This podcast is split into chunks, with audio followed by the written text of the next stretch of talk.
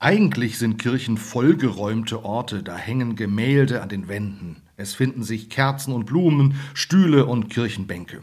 Ganz anders sieht es gerade in einer hessischen Kirche aus. Die Elisabethkirche Kassel ist leer. Die Künstlerin Birte Plaut reduziert diesen Ort auf das, was der Architekt sich vorgestellt hatte. Optisch prägt der große Altar, das große Kreuz an der Wand und der freie Blick auf die Seitengärten.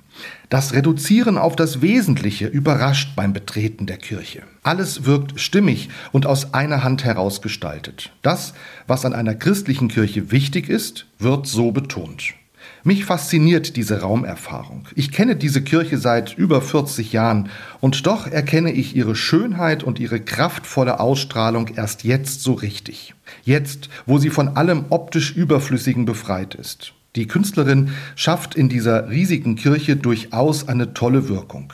Doch auch in kleinen kann das funktionieren. In meiner Wohnung kenne ich solche Entrümpelungen auch, aber in der Kirche steht mehr dahinter.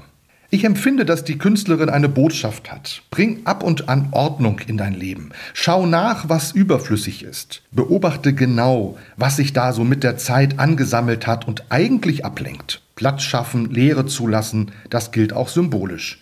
Ich kenne das von mir. Da wird noch eine Aktivität begonnen, noch ein Auftrag angenommen und noch ein Plan geschmiedet. Manchmal wird es dann einfach zu viel.